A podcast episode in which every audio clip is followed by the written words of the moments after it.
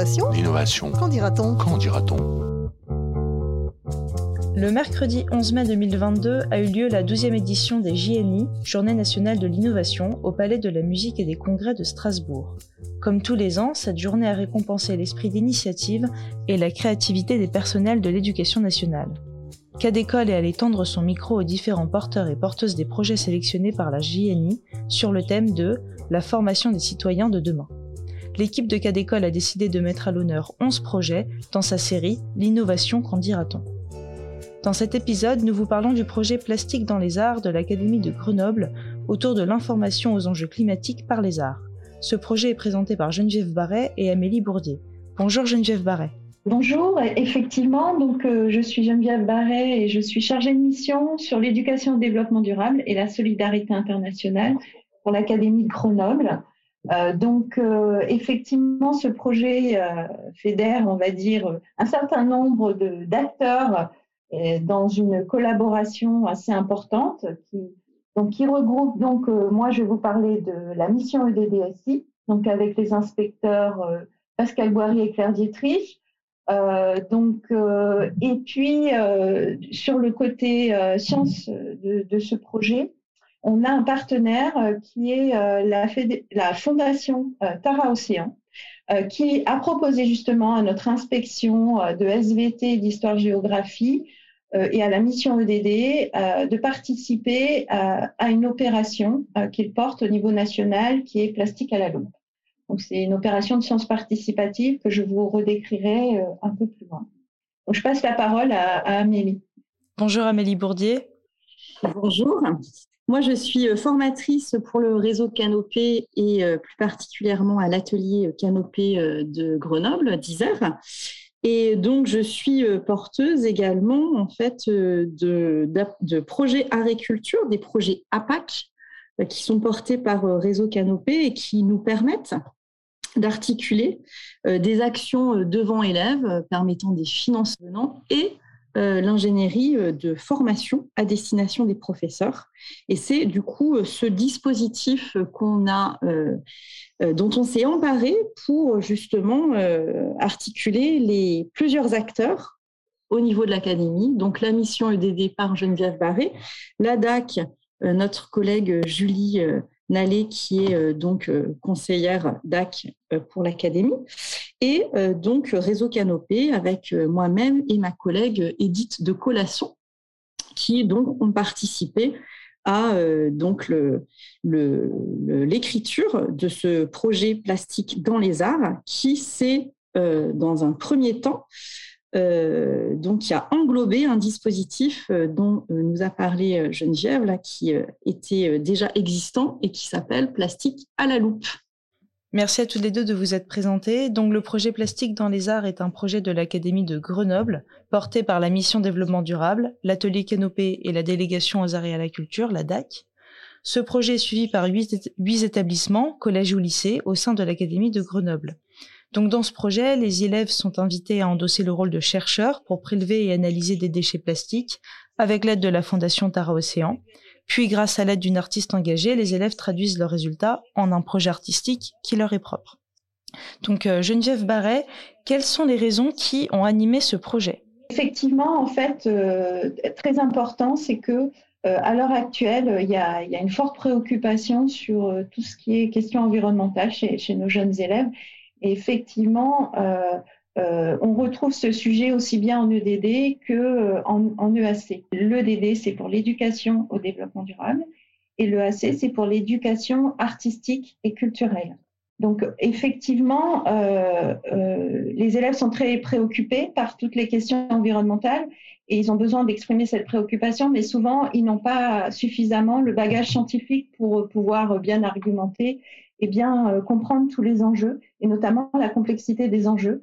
Euh, donc ça, c'est vraiment une préoccupation. Je ne sais pas si tu veux reprendre, Amélie. Oui, moi je peux rebondir en disant que du coup, en fait, l'envie qu'on avait déjà euh, avec Geneviève au tout début, à l'émergence, à la genèse du projet, c'était d'intégrer de, un volet artistique et culturel justement à, au dispositif plastique à la loupe et euh, de, par ce fait, de permettre l'émergence d'une prise de conscience du côté des élèves et un esprit critique euh, par justement la possibilité de réaliser une œuvre engagée sur la problématique de l'utilisation des plastiques.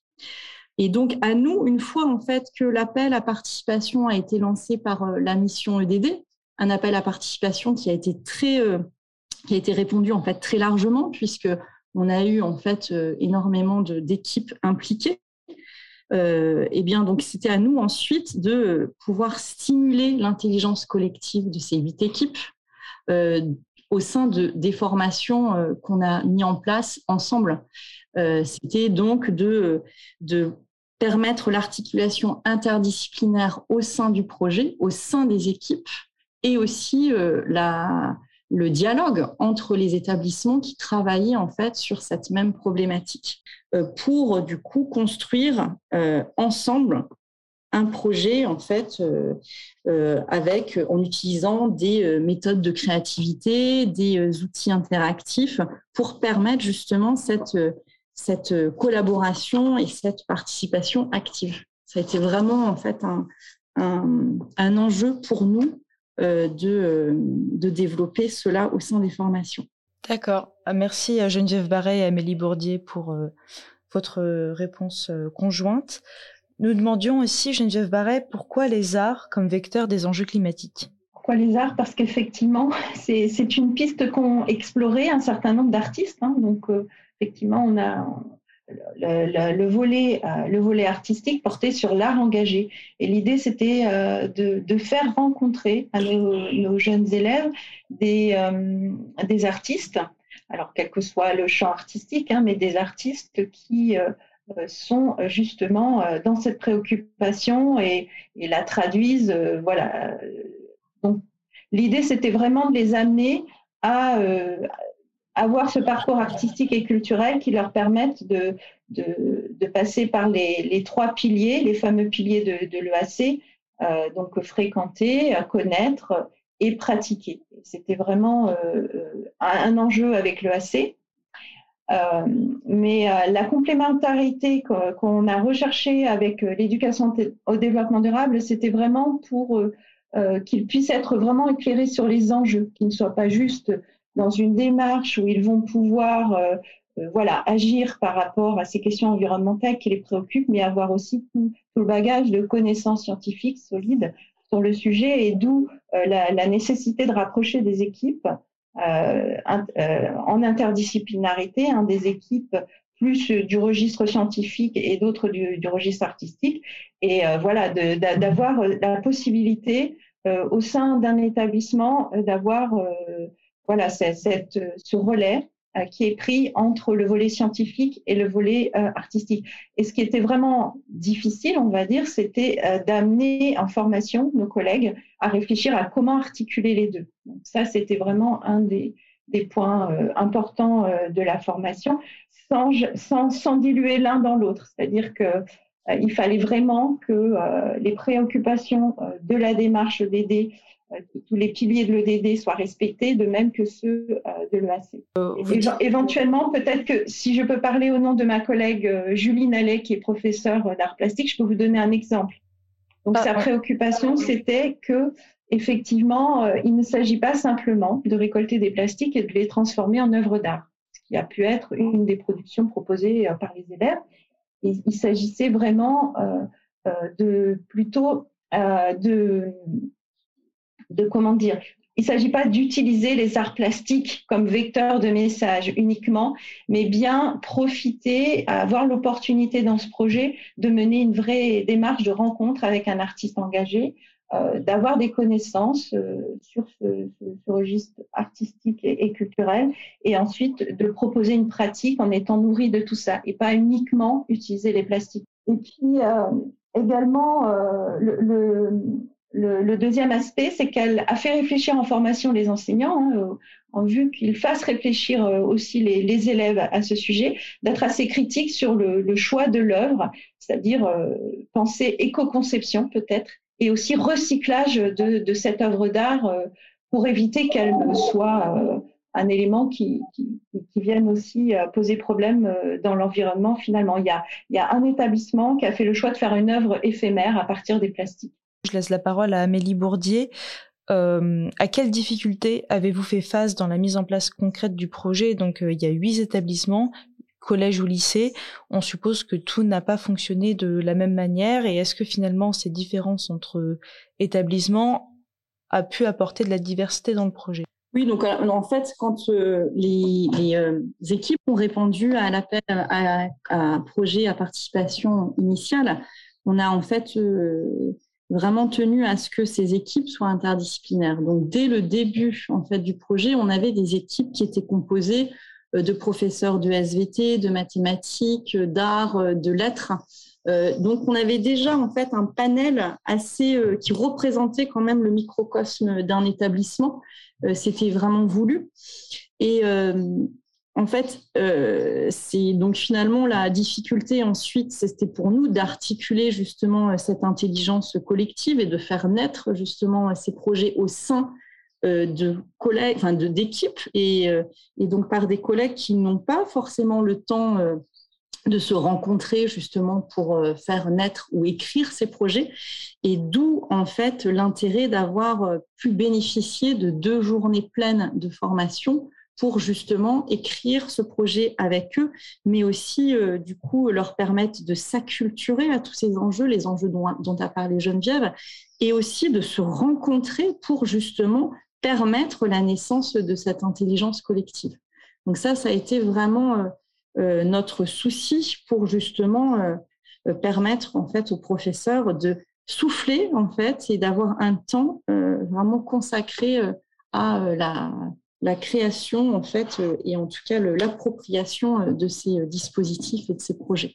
Pour une dernière question euh, qui conclura un peu euh, cette émission, où est-ce que vous en êtes des différents projets et des projets de chaque établissement, euh, si on fait un peu une, vue d'ensemble?